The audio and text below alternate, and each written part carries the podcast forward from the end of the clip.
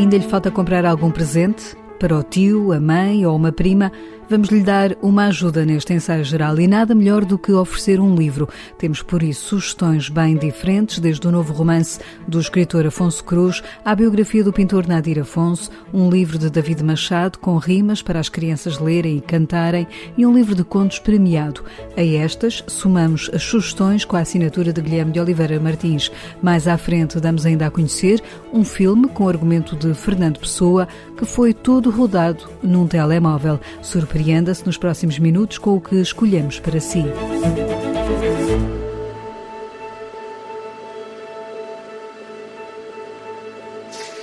A história deste livro fala de um amor predestinado. Eles são, escreve o autor Afonso Cruz, como os amantes nos contos de fadas. Teobald e Bluma são as personagens centrais do novo livro do escritor. Sinopse de Amor e Guerra é um romance escrito na Alemanha por Afonso Cruz durante uma residência literária e onde o autor foi buscar à sua memória uma história que tinha ficado por contar. Foi uma história que já ouvi há vários anos e que acabei por não esquecer. E o ano passado, quando estive numa, numa residência em Berlim, decidi então transformá-la num, num romance. E, portanto, parte de uma história real. Existem várias histórias de todos os tipos a respeito do, do muro, mas estas que envolvem separações de, de pessoas são particularmente trágicas para a vida de, de, de uma série de, de pessoas que, que, o sofreram. Inclusivamente, na altura em que estive em residência, conheci uma série de pessoas que, que passaram por situações uh, idênticas. Uma com a mãe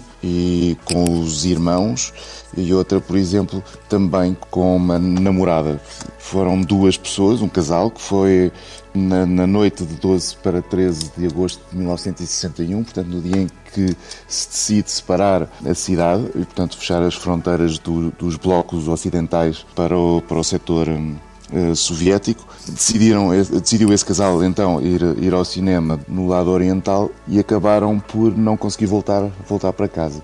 Ele mais tarde acaba por fugir pelos esgotos, mas ela não consegue e acaba presa e fica não sei quantos anos, eh, cinco ou seis anos presa no lado, no lado do leste, sem conseguir regressar a, a casa. E portanto, é, estas histórias acabaram por me parecer eh, muito interessantes a todos os níveis, porque tinham aqui umas camadas e umas dimensões éticas muito fortes e por isso mesmo acabei por adaptar uma delas. Amores separados pelo Muro de Berlim, construído em 1961, estão na trama deste livro, onde se cruza também a história de uma livraria, ou não fossem os livros, um terreno que habita quase sempre as obras de Afonso Cruz. Essa parte é o meu lado de conforto, isto é, eu estou a falar de uma Berlim que desconheço, porque não, não experimentei, evidentemente, de uma década que é anterior ao meu nascimento, mas os livros são esse, esse lado que eu, que eu conheço bem, são as minhas, as minhas referências e, e nesse sentido acaba por ser quase como uma âncora para a história que, estou, que, que decidi escrever.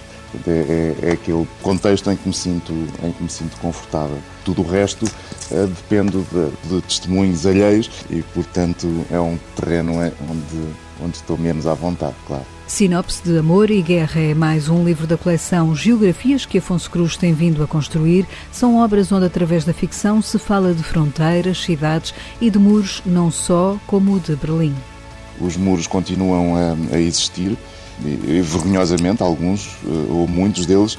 Aliás, eu, estes livros que partem de geografias, eu tinha, entretanto, já começado outros, outros livros. Acabei por priorizar este por causa da residência em Berlim, mas na verdade tinha estado também a escrever um passado na, na Palestina, um lugar onde também encontramos outro, outro muro com, com toda a tragédia que isso acarreta. Este, o muro de Berlim, é e pode ser o, o, depois interpretado de outras, de outras formas e, e, e, e, este muro pode, pode assumir formas completamente diferentes. Pode ser uma lei, pode ser o Mediterrâneo, pode ser. Há, há, inúmeros muros, ou encontramos inúmeros muros na, na contemporaneidade e no, no, no, mundo, no mundo à nossa volta. A atualidade da escrita de Afonso Cruz, o autor de Sinopse de Guerra e Amor, um livro que está já nas livrarias com a chancela da Companhia das Letras. Mas temos mais livros para abrir nesta edição. Se preferir oferecer uma biografia, temos uma sugestão para si.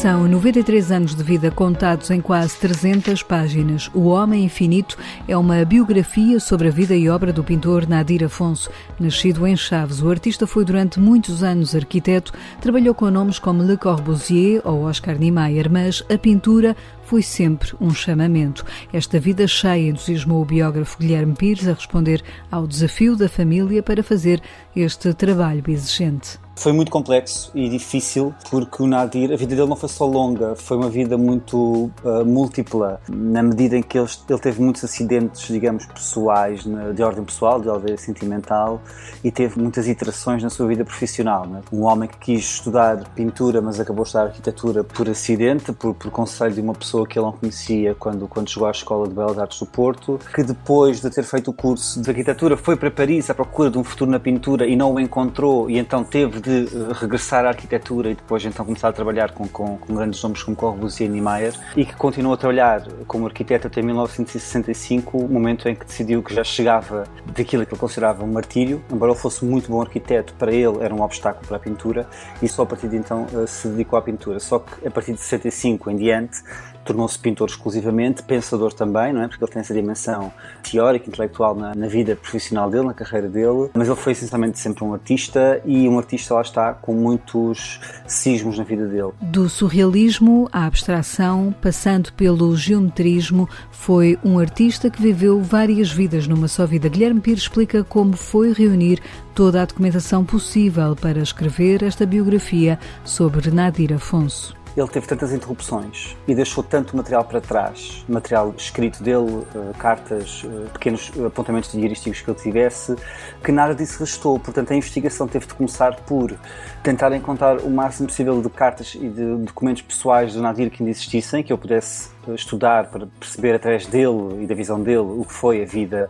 dele e o percurso, e depois, enfim, ler toda a biografia ativa dele, portanto, tudo o que ele publicou ele muitas vezes escreveu textos autobiográficos, também foram um, um, apoio para tentar encontrar essa verdade, e depois ler toda a bibliografia uh, passiva, que foi escrita sobre ele, entre monografias, teses de doutoramento e de mestrado, textos em catálogos, exposições, por aí fora. Fundamental foi também a abertura da família, portanto, tanto a Laura, a viúva, como o Arthur e o Afonso, os filhos eh, que ele teve, que o Nadia teve com, com a Laura, como também parte da, da, da família que ele teve em França, me abriram as portas e foram, foram muito generosos em, em trocar comigo ideias sobre tudo o que eu quisesse debater. Recheada com diversas fotografias, esta biografia de Nadir Afonso mostra os diversos momentos da vida de um artista que nem sempre foi bem compreendido entre os seus pares, explica Guilherme Pires. O Nadir obteve um reconhecimento e esse parece evidente do público. Ou seja, a obra dele, também por ser uma obra única, funciona perfeitamente, é perfeitamente identificável com uma obra dele, tanto cá como no estrangeiro. Ele encontrou esse reconhecimento junto do público. Ele encontrou também, já no fim da vida, reconhecimento da parte das instituições portuguesas, nomeadamente no apoio uh, à constituição da Fundação Nadir Afonso e do, e do Museu uh, da Fundação em Chaves, uh, nomeadamente também de, através dos diversos prémios individuais que, que recebeu, doutoramentos honoris causa, por aí fora. Agora, existia, mesmo no fim da vida do Nadir, uma grande insatisfação face, principalmente ao meio artístico, aos seus pares e aos críticos, ou a alguns dos críticos, e à academia, por, eh, no fundo, ele sentir que a sua obra foi permanentemente mal compreendida ou pouco compreendida. Não houve um esforço para compreender a sua obra, tanto na vertente plástica como na vertente teórica.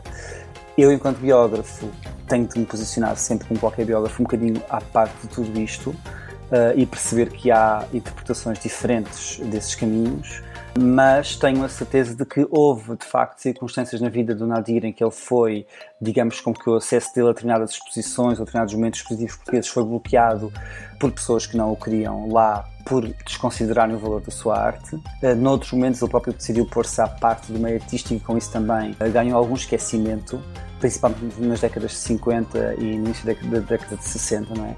Mas a partir do momento em que ele regressa a Portugal uh, e em que começa a expor mais, ele, encontra na academia também um, um, um, um polo de apoio uh, à sua obra intelectual e plástica. O Homem Infinito, Vida e Obra de Nadir Afonso é um livro de Guilherme Pires, editado pela Influência. Temos também um livro de contos para lhe sugerir.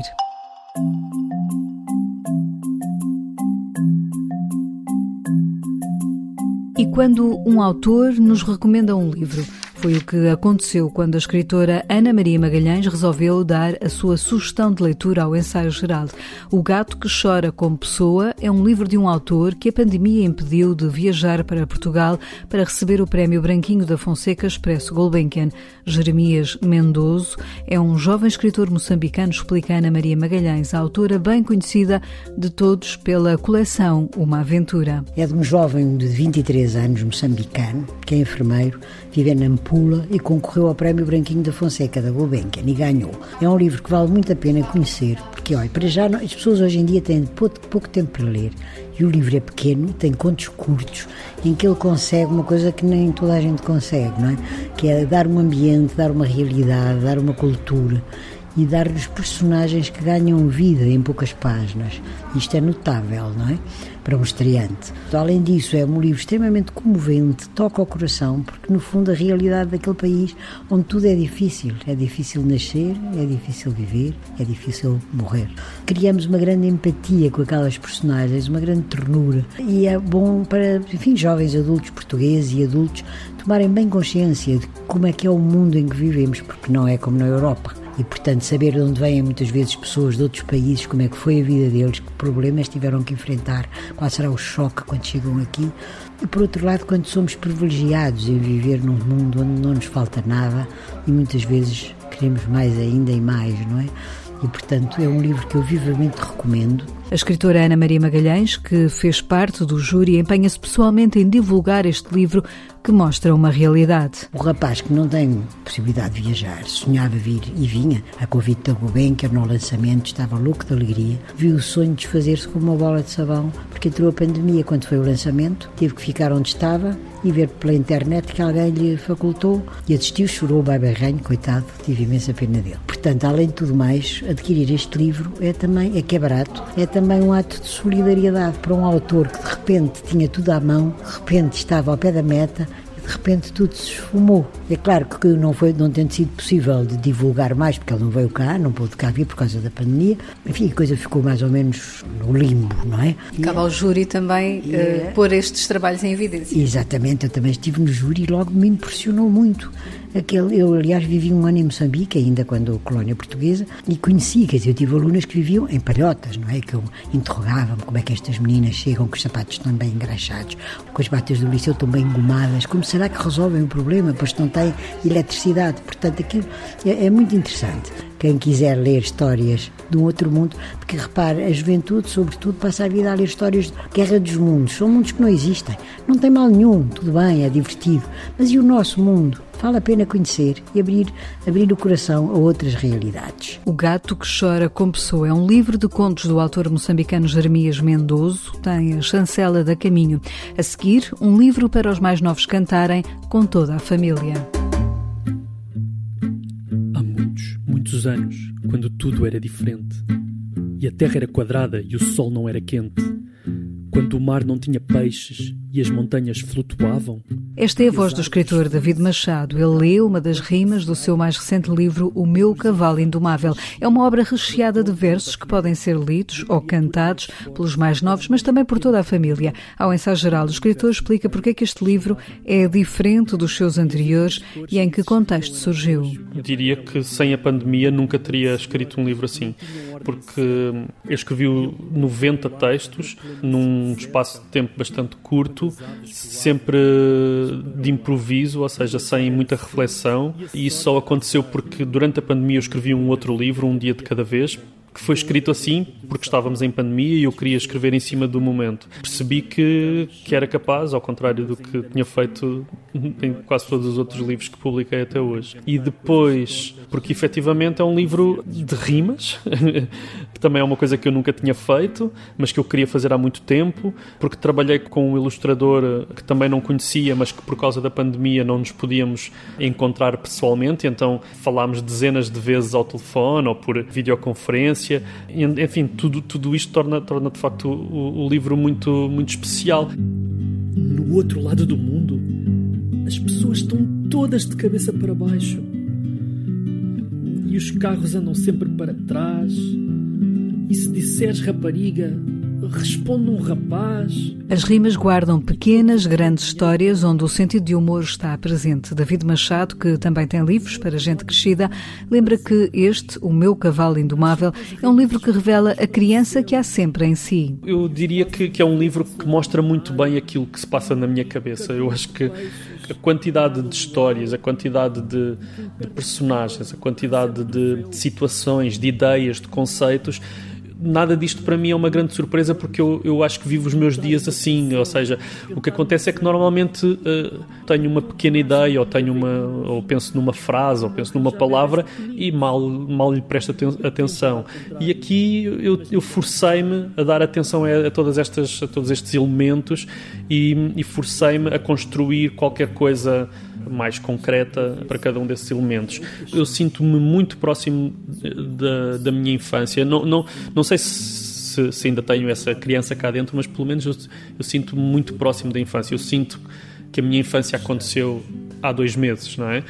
Isso ajuda na escrita? Isso, eu acho que é o contrário. Eu acho que a escrita é que me ajuda a pôr isso cá para fora, porque isso é assim que eu penso, é assim que eu, que eu olho para, para o mundo. O Meu Cavalo Indomável é um livro com ilustrações de Ricardo Ladeira e, como diz na capa, rimas desgovernadas para crianças animadas, de David Machado. A edição é da Caminho. Chegou o meu fim, não me resta mais nada.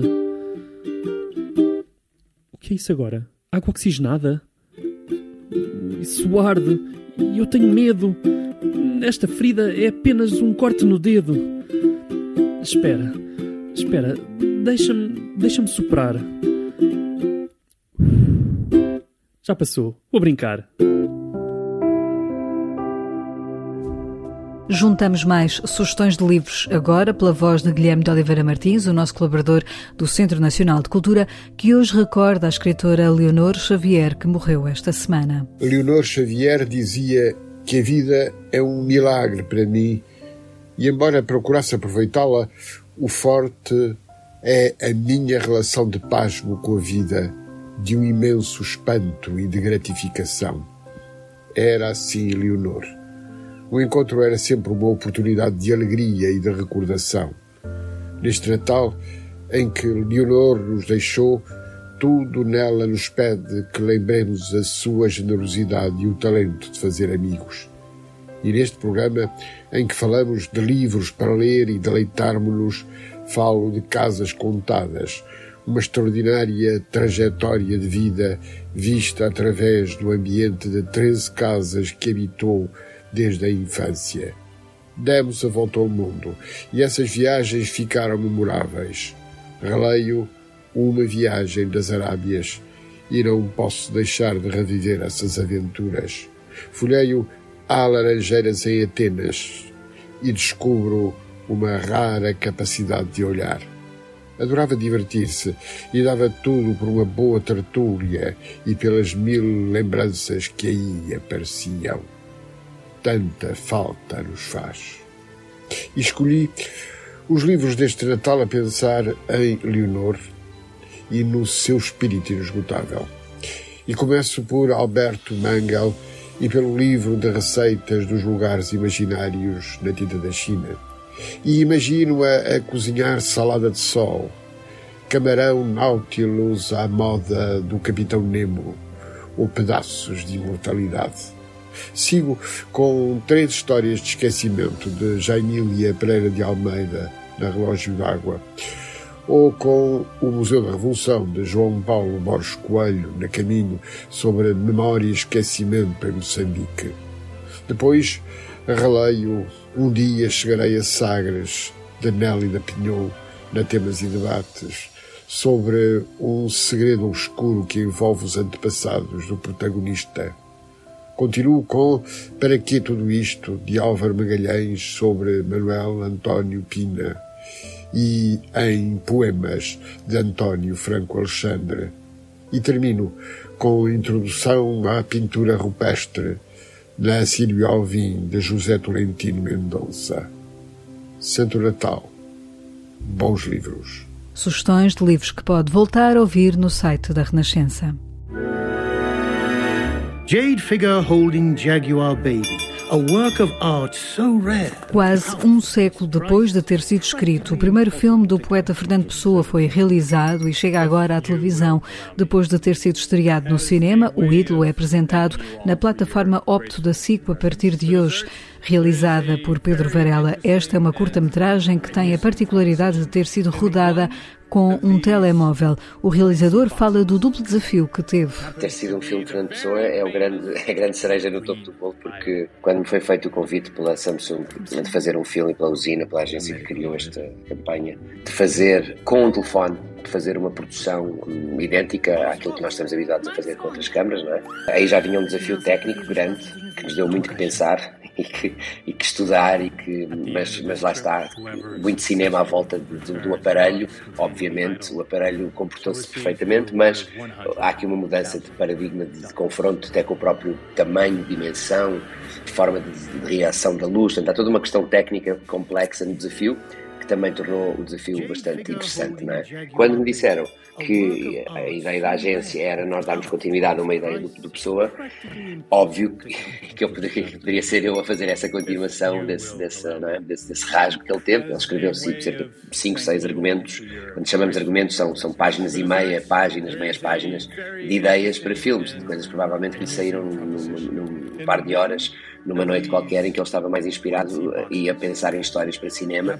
Ele teve ali uma fase em que ele se entusiasmou muito com a ideia do cinema e até a criação de uma produtora, aliás, para que ele criou o logotipo, que é o logotipo que nós apresentamos também, da Etche Film, e para mim esse foi um grande desafio. Fernando Pessoa, que chegou a criar uma marca de uma produtora de cinema, escreveu argumentos sempre em inglês, mas Pedro Varela quis também dar a esta história de intriga um tom português. O original é uma travessia de uma peça de valor que vem de Nova York para Southampton. É importante dizer que tudo que a pessoa escreveu em relação ao cinema foi em inglês, ele nunca associou a palavra eh, o português a nada relacionado com o cinema senti a obrigação de que a língua portuguesa fosse aqui a, a cama do filme, quase numa história meio bilingue em que ela se tornou, mas senti essa necessidade, até porque eu vejo a pessoa por este lado, né, daqui do, do globo, do lado, do lado onde eu estou.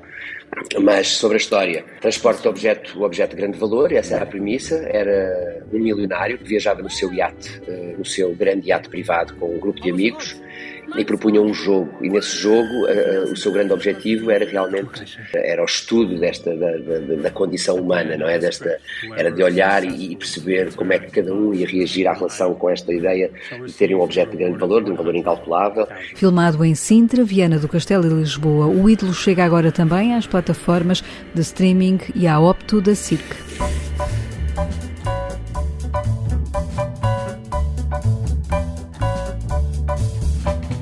Cidade Natal, que beleza tem, da estrada principal à igreja meia.